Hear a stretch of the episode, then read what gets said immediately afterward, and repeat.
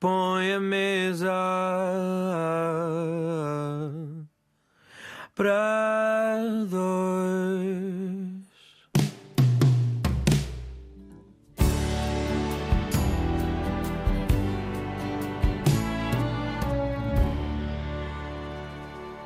Viva, reservei mesa para dois, como habitualmente nestas noites de semana.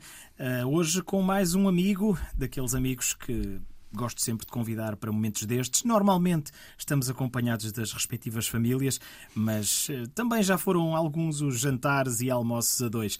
Há 40 anos uh, nasceu na Madeira, entretanto conhecemos-nos por lá, depois ele veio viver para o continente e por cá a nossa amizade continuou. Vêm-no muitas vezes em vários momentos da emissão da RTP, seja de manhã, seja de tarde, seja ao fim de semana. O homem papa léguas parece que está em todo lado e ao mesmo tempo parece que não está em lado nenhum, porque ele na verdade aparece em qualquer altura, em qualquer momento. Eu não sei como é que ele consegue, mas a verdade é que ele já deve ter muitos quilómetros nas pernas. Tiago Góis Ferreira é um dos repórteres extraordinaires da RTP e está hoje aqui a fazer-me companhia a mim e assim. Tiago, olá. Opa, antes de mais, grande introdução, muito obrigado. Uh, sabes, estavas a falar e eu penso, eu se fosse à inspeção chumbava. no que diz respeito aos quilómetros.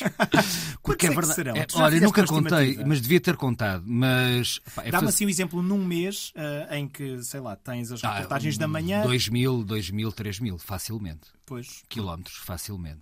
Porque, uh, contextualizando quem não está tão a par, uh, tu és repórter do programa sou, da Praça da Alegria, também da Nossa Tarde, também ao fim de semana fazes os diretos o Aqui Portugal. Aqui Portugal. Ou seja, permanentemente é a nossa tarde, o programa da Tânia, uh, Tânia Ribas de Oliveira, a nossa tarde. O que é que acontece? Muitas vezes, uh, às vezes a Praça da Alegria precisa que alguém vá reportar algo e não tem um repórter disponível, então chama alguém da nossa tarde e muitas vezes vou eu. E Aqui Portugal acontece o mesmo, ou seja, um programa ao fim de semana nós temos de ir trocando para a malta também ter folgas. E isto tudo somado, num mês, facilmente eu chego aos 3 mil, 4 mil uh, quilómetros. O que se fizeres as contas, vezes 12 meses num ano, eh, eu já tinha chumbado. Ou seja, sou um carro muito velho. apesar de ter 40 anos só, tu tens mais. Sim, sim, tenho mais sim, alguns. Mas já, já tinha chumbado. E outra coisa, também agora estava a contabilizar, nós já nos conhecemos, parece aqueles camaradas que estão sim. ali a falar, já nos conhecemos há mais de 20 anos. É verdade, é verdade. Terá sido em 2002. Foi a, a, peça de teatro que tu escreveste, Saxo, ou aquilo que os outros dizem. Exatamente. E eu, eh, foi o meu primeiro trabalho na vida, estava a tirar a carta, a minha mãe disse: Queres a carta, vais trabalhar. E eu fui, Uh, e era contra regras, uh, contra regras que no teatro, para explicar, é basicamente a pessoa que está a guiar o texto, não é? Que está sim, ali sim, a controlar o, o texto. O, o contra-regras está um bocadinho nos bastidores a orientar quais é que são os adereços que vão entrar agora, quais é que são as entradas em cena, que ator é que deve estar preparado ou não, se por acaso não está, ir lá dar-lhe um puxão de orelhas para estar preparado. Era um bocado por aí. Era. Uh, e tu tinhas, na altura, 18, 17... Sim, sim, 18. Estava a tirar a carta, 18, Exatamente. 17 anos. Uh, uh, Tinhas um cabelo a Luís Figo? Tinha um cabelo a Luís Figo. a Luís Figo, atenção, não, não o Luís Figo de agora, o Luís Figo de Sim, 1996. Antes fosse, antes fosse um cabelo como o do Luís Figo agora. Uh, e pá, tinha um grande encenador. Uh, também um, atores que eram nossos amigos, lembro-me do, do Nuno Morda, que menos, mas ainda faz algum teatro, e o grande encenador que era o Fernando, o Fernando Heitor, um enorme nome, que eu nem tinha noção na altura, e que eu, que eu me lembro que ele disse: Tu és o contra-regras mais querido que eu alguma vez tive, mas o pior de todos. Porque era muito querido, era muito simpático. Eras mas maçarico aí. Era, era estava a começar. E estava a começar também neste mundo artístico que depois me apaixonou completamente mesmo. Já estão lançadas as pistas para grande parte da conversa. Estas histórias todas vão desenvolver-se ao longo deste jantar, portanto, acompanhe-nos, fique connosco, mas de qualquer maneira, eh, está aí na mesa do lado a ouvir a nossa conversa, é bem-vindo, pode ouvir à vontade. Uh, ainda não decidimos o que é que vamos jantar e se não decidimos, depois acabamos por não jantar nada. Portanto, vamos lá falar de coisas uh, também muito urgentes neste momento. Uh, madeirense de gema que tu és. Uh, ainda há alguns bons restaurantes madeirenses em Lisboa, ainda se encontram alguns. Tens, olha, uh, tens o Encampo de Ourique, uhum. uh, eu próprio... Conheço. Conheço. uh, que o nome, creio que ser, não sei se é o Madeirense, porque também existe o Madeirense o Manel. Ou Ilha da Madeira, ah, não sei. É o Ilha de... ah, não, é isso, Ilha da Madeira. Existe também do Manel o próprio o madeirense. E eu tenho esse hábito, normalmente. Sabes que nós madeirenses sofremos muito da distância e da saudade. Mesmo muito. Uh, porque apesar de estarmos a uma hora e meia uh, de viagem, uma hora e meia e muitos euros, muitos, demasiados. Muito, demasiados. demasiados, nós sentimos muita falta. E uma forma de sentir a Madeira é à mesa. E então acontece várias vezes, e tu já foste a alguns jantares desses, que convidamos malta de cá, que tem uma grande ligação à Madeira, e tu és quase madeirense, Pedro, também. És casado com uma Estou, madeirense. estou a estagiar. Exa- Exatamente. E vamos jantar, fazemos questão de ir jantar e comer a espetadinha e o milho frito. Mas é isso que está a apetecer? Mas petadinha Epá, milho sim. frito? Olha, agora aí já não como há muito tempo. É? Yeah. Numa, numa mesa madeirense, então já que estamos a atinar Uhum. para aí, o que é que não pode faltar? O bolo do caco, Claro. poncha eh, à entrada. Não convém beber poncha durante, Exato. porque senão o jantar vai sair rapidamente. Eh, bolo do caco, poncha, eh, ah, termossos Mas temperados à maneira madeirense, com Exatamente. salsa, com alho picado. e orégãos também. E orégãos. E também. Hum, e depois, pronto, depois é a espetada, o milho frito, as batatas fritas, a salada e, e por aí. Sobremesa, poncha. Pronto, ok. Eu ia dizer pudim de maracujá, mas eu percebo. ou, um- eu ou uma, percebo. ou uma brisa maracujá, uma brisa maracujá eu- para eu- atenuar. não, Eu, percebo o princípio da coisa. Nós, nós, como deve imaginar, depois das noitadas de teatro, há sempre noitadas de outras coisas e, portanto, também temos esse andamento, mas dessas partes não podemos falar aqui. Falaremos das peças, com certeza. Ah, vamos então alinhar em gastronomia madeirense. Algum Quem é que prato? paga? Ah, é pá, pago, pago eu, fui eu a convidar. Mas, por acaso há, um- uma coisa muito engraçada entre o nosso grupo de amigos que é quando é para pagar. eh, há sempre discussões. Não, não, pago eu. Ah, não, não, pago eu. Ah, não, não, É pago verdade, eu. é verdade. E acabamos todos por pagar a meios. E temos Tá andado a resolver isso com jantares em casa uns dos Eu outros. Também, exatamente. Que- É que- verdade, é verdade. Também com filhos é a maneira mais viável de fazer. Mas hoje, pronto, estamos um bocado no domínio da ficção e, portanto, vamos imaginar que está aqui à frente uma belíssima espetada madeirense. Tão bom. Um belíssimo bolo do caco. ah, com flor ou sem flor? Ah, com flor. Com flor. Para quem não sabe, com flor é com um bocadinho estratégico de gordura em cada naco de carne. É assim. É preciso ser madeirense para saber preparar isto. Atenção, tal como é preciso ser madeirense para preparar bem bons tremoços. Ou ser ou ter aprendido com madeirenses. Tu tens uma relação especialíssima com a tua mãe. Tenho, tenho. Ah, e, e quem conhece a tua mãe também é, é fácil de compreender porque trata-se de uma força da natureza realmente. A tua mãe, a excelentíssima senhora Dona Lídia Góis Ferreira, é diretora do Museu Etnográfico sim, do sim, Funchal. sim, é? sim, sim. Portanto, também Da, dedicada... da, à- da Madeira da fica, Madeira, fica da na. Ribeira Brava. Da Madeira, exatamente. Ah, é, portanto, dedicada à preservação da memória etnográfica da, da Madeira. Portanto, alguém também conhece profundamente a cultura Muito, madeirense. Ah, daí também que sejas um empedernido embaixador da Madeira. Mas a tua relação com a tua mãe é, é muito especial e é muito terra a terra, porque a tua mãe é mãe coragem na medida em que são três filhos. Três. E, e- e nós temos uma relação muito próxima porque a minha mãe eh, era muito nova quando me teve. Eh, Nós temos uma diferença de apenas 19 anos. Eh, Ou seja, durante muito tempo eu também fui filho único e assumidamente menino da mamã. Muito mimado. E eh, eu vivi aquilo que a minha mãe teve de passar. Eu tenho uma enorme admiração. Eu próprio reconheço que não conseguia. Agora que sou pai, vejo ainda mais isso. A minha mãe, aos 19 anos, teve um filho, foi para a universidade, acabou a universidade, continuava a cuidar de mim, eh, mãe solteira, muitas vezes, eh, voltou para a Madeira, arranjou um trabalho, subiu na vida e hoje tem o cargo que tem. E, epá, e nunca me faltou nada. Eu acho isto impressionante, uma enorme coragem. Por isso é que criámos esta ligação, que é muito é, é de admiração, é de profunda amizade. Eh, ela muitas vezes é a pessoa com quem eu desabafo. É, por ser mulher ajuda muito hum, e portanto tenho uma tenho uma profunda admiração mágoa por estarmos longe temos um oceano a, a separar-nos e uma mágoa agora ainda maior que eu sei que ela adora o papel de avó e está longe da, da neta. É o mar tem esta coisa que para nós é muito importante mas também consegue ser cruel. Mas é tenho uma grande ligação à, à minha mãe e cada vez que ouço Queen é inevitável. Lembro-me logo claro, claro, claro. Ah, ao mesmo tempo também, outra pessoa importantíssima na tua vida é a tua mulher, a Maria, Ah, sim, sim. ah, e agora também a Francisca. Portanto, são só mulheres na tua vida. Pô, pá, pois é. ah, é- estás- estás alinhado é. completamente com grandes mulheres ao longo da tua vida, grande sortudo. Sabes que eu queria um rapaz. Eh, queria e, e mesmo em todas as consultas eu estava convicto que ia ser um rapaz. Era aquela coisa de levar o rapaz para a bola eh, e tal, camarada. Mas podes levar a rapariga para a E bola. podes, podes. Só que pronto. Tens Aliás, vais a ver. ah, E até é um pensamento sexista, até é um Sim, sim, pensamento sim. Sexista, mas, mas pronto, tinha muito essa ideia. Uh, e agora, quando nasceu a menina, e logo meses depois, eu não queria outra coisa. E queria mesmo uma menina. Porquê? Para já porque nós tratamos, uh, digo eu como pai, eu acho que nós uh, tratamos uh, as nossas filhas, quando são filhas, quase como se fossem de porcelana. Como se fossem princesas. Uh, e, e, dá um gosto tremendo tratá-las dessa forma. O rapaz é mais, vá, levanta-te e tal. Elas não, são princesas. E depois, isto pode ser mito, mas eu, eu, pelo menos da minha parte, posso confirmar. Uh, elas têm uma ligação muito especial com os pais mais do que com as mães. Ou diferente, mas é uma ligação. Uh, ela, ela, ou seja, se ela chora, claro, vai correr ter com a mãe, porque pronto, é aquele sentimento uh, de quem está desprotegido. Agora, ela com o pai é aquela ligação mais da, da brincadeira, do, do, desabafo, do amigo, uh, é, é, o pai fixe. eu acho que talvez se fosse um rapaz não teria tanto isto e com ela tenho. Por isso adoro e depois agir uma coisa que, que só quem é pai vê, que é ver os teus traços neles. Sejam físicos, sejam psicológicos. Felizmente são mais psicológicos do que físicos. Ela sai à mãe, ainda bem, a mãe é lindíssima. Uh, mas é giro ver reações dela que tu também tinhas. Ela é extremamente dramática. E eu era, eu fazia birras icónicas, estoicas com a minha ah, mãe. Isso é o karma, meu caro. Eu, sim, é aliás, a minha mãe diz: tu só podias ir para esta área, porque realmente é uma área que tu és muito bom.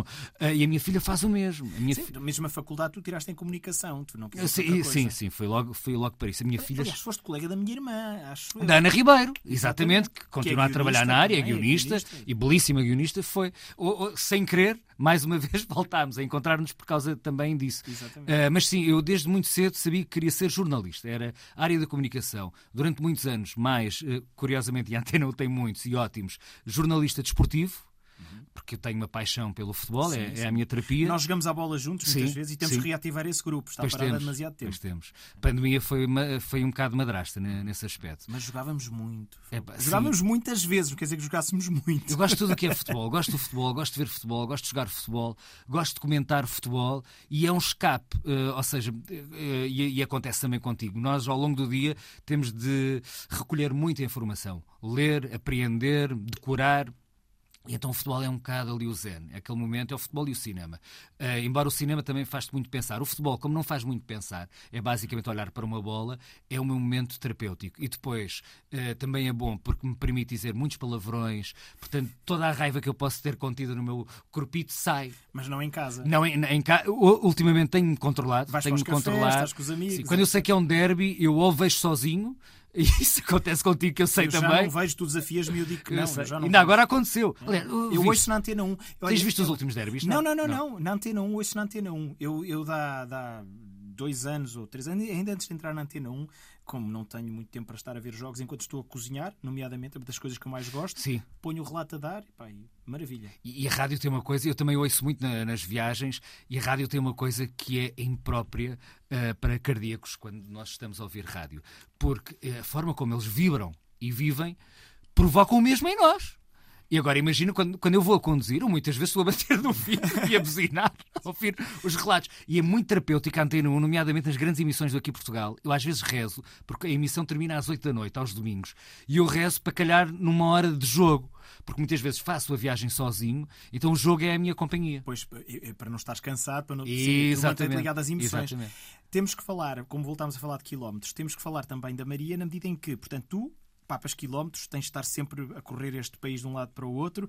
A Maria também trabalha em televisão, sim, sim, na produção, e não é uma vida nada fácil. Nada. Como é que vocês se articulam uh, na educação da, da Francisca? É um desafio permanente, não? É, a minha filha tem seis anos, sabe cozinhar, dorme sozinho. Não, não sim, é um grande desafio, é, é uma grande ginástica de horários um grande banhage, uma vénia gigante uh, à minha sogra, porque lá está, como a minha mãe está na Madeira, sobra muito para, para ela, para os meus sogros, mais até para a minha sogra, uh, que aos 70 anos tem uma energia também incrível.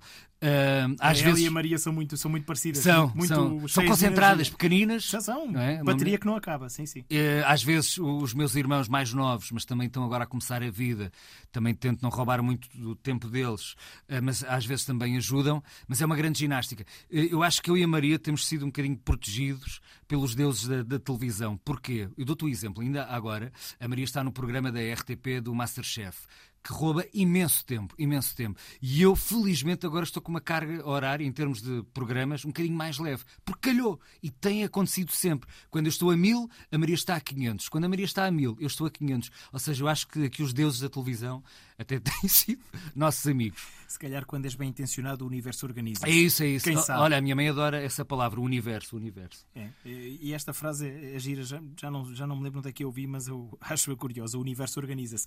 E vamos ouvir o que agora? Tu falaste-me de uma música do GNR que te diz muito e eu quero agora saber porquê. Olha, diz muito por várias coisas. Pelo nome. Vídeo Maria. Exatamente. Uh, uh, Maria é um nome que, que retrata a minha vida. Uh, para já é um nome que eu sempre, é engraçado, que eu desde miúdo sempre gostei do nome Maria. das primeiras uh, pseudas namoradas, porque ainda foi na primária, que eu tive, tinha o nome de Maria. depois sempre disse: se um dia tiver uma filha, vai ser Maria. Ora, quase que eu obriguei a minha mulher que se chama, lá está, Maria.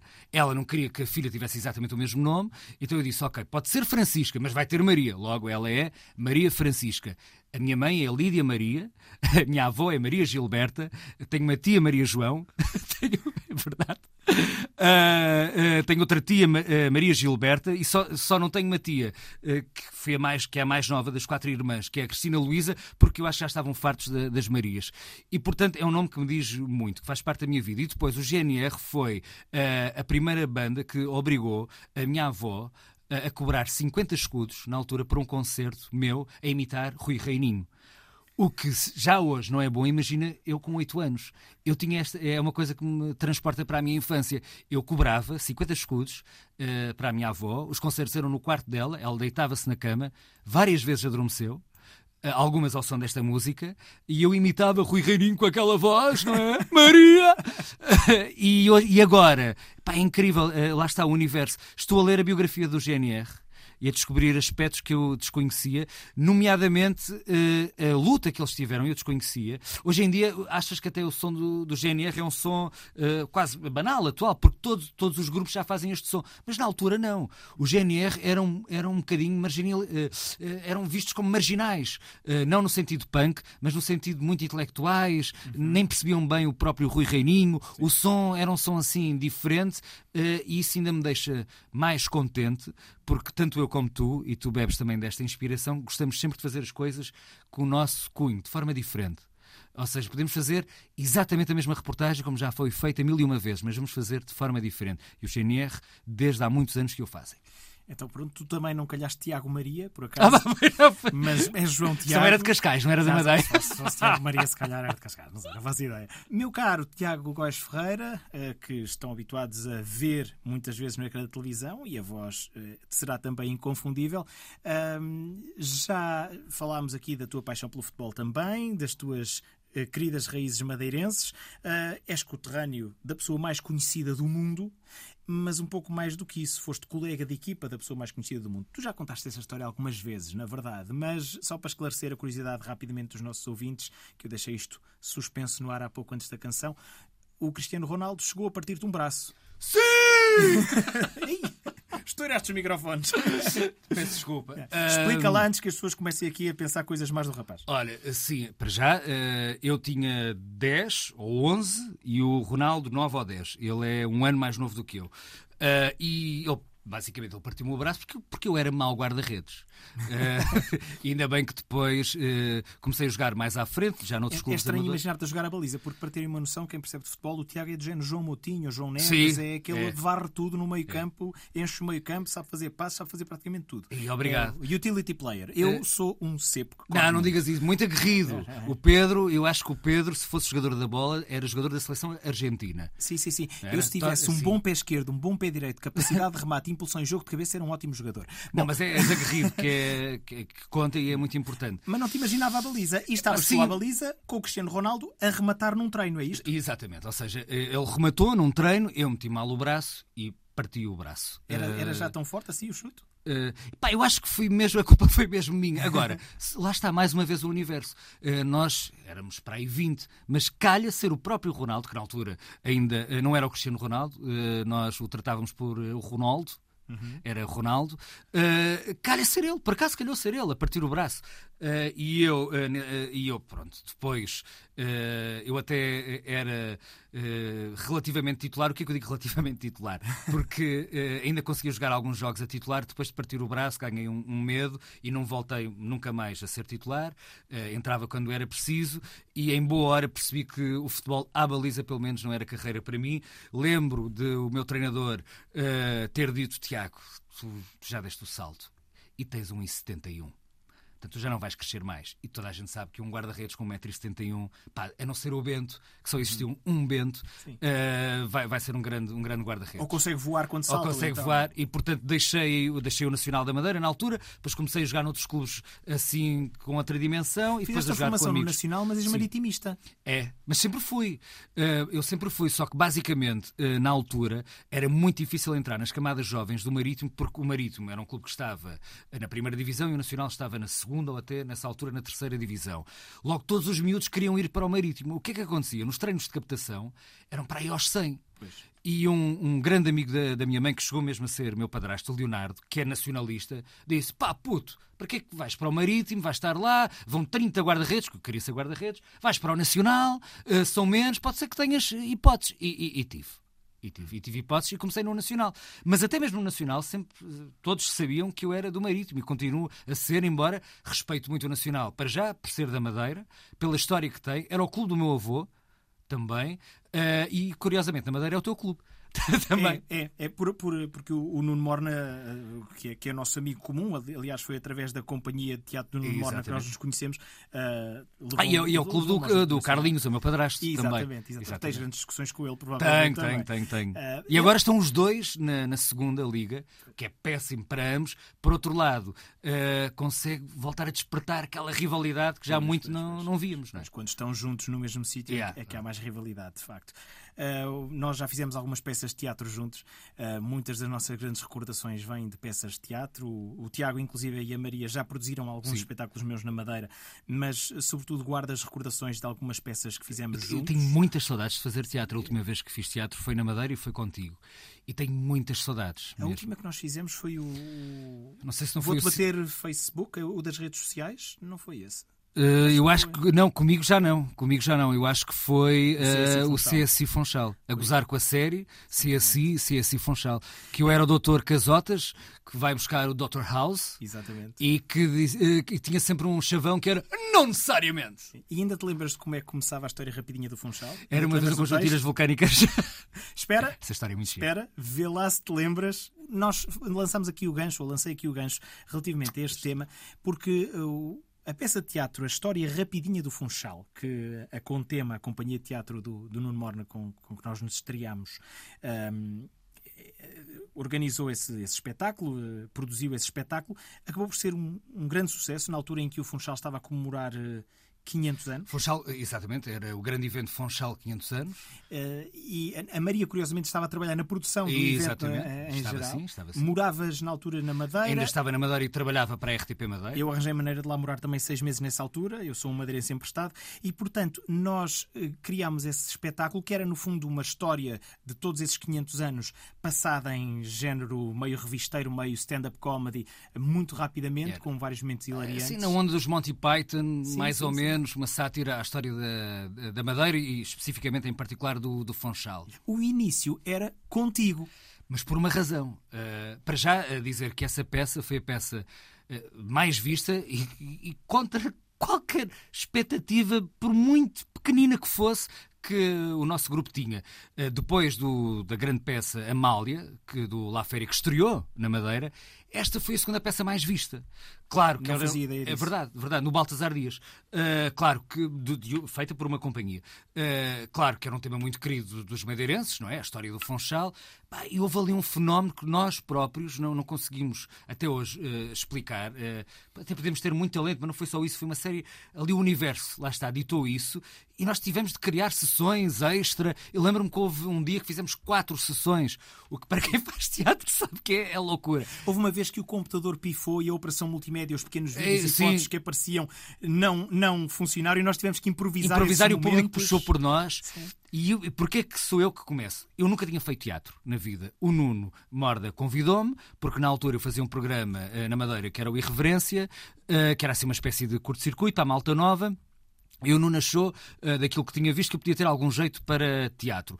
Perguntou se eu queria, eu disse que sim, porque eu, go- eu gosto, gosto muito de teatro e, e gosto de desafios. Fui. Nós ainda estávamos a ler o teu texto, eh, foste tu que escreveste, eh, e eu lembro que, eu- que eu de repente eh, tenho uma ideia que digo assim: então, história rapidinha do Funchal. Então, se começássemos por contar mesmo, assim, muito rapidamente, a história rapidinha do Funchal e terminávamos a peça. Blackout na, na sala e as pessoas pensavam que aquilo era a peça. Sim, uma peça de um minuto. Exatamente. E o Nuno Morda disse: Olha, a ideia, Tiago, a ideia é muito gira, como ele disse: Tiago, a ideia é muito gira, fazes tu.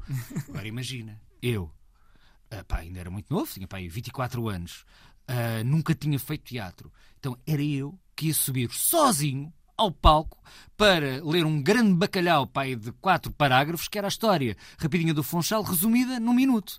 Pá, e, e eu, eu, eu- aliás, eu, eu, só não, eh, não chorei, só não chorei no, no primeiro dia, porque era o primeiro a entrar, porque só entrava a chorar. Mas lembro-me que estava nervosíssimo, foi um grande teste. E, pá, e- e- e correu muito bem. E depois lembro-me que vocês gozavam, e ainda hoje isso acontece um bocado, que os bastidores estavam cheios, lembras-te, de post-its, eh, porque eu tinha medo sempre de me esquecer das falas, então tinha montes de post-its, tinha assim, montes de auxiliares de memória. Uh, para não me esquecer de nada e foi uma, foi uma experiência incrível e jamais vou esquecer aquela experiência no, no, no Funchal. Ainda te lembras de, algum, de alguma parte do texto? Ah, Tem que lembro-me do- imaginar a cena, portanto, as pessoas acabaram de sentar, as luzes escureceram, a cortina está ah, ah, para, para baixo, portanto está, está fechada, e de repente é empurrado dos bastidores por entre a cortina um duvidoso e nervoso Tiago Góis Ferreira, que assim um pouco É. a tremer como varas verdes, que era, fazia parte da personagem, começa a balbuciar a história. Não, não, uh, uh, tem, basicamente puxa assim muito do ar, que é. Era uma vez conjunto de ilhas vulcânicas no meio do Atlântico e veio um grupo de coisas. Assim, pá, isto durante um minuto, a relatar a Exatamente, história toda. exatamente. E eu, durante muitos anos, soube isto de cor.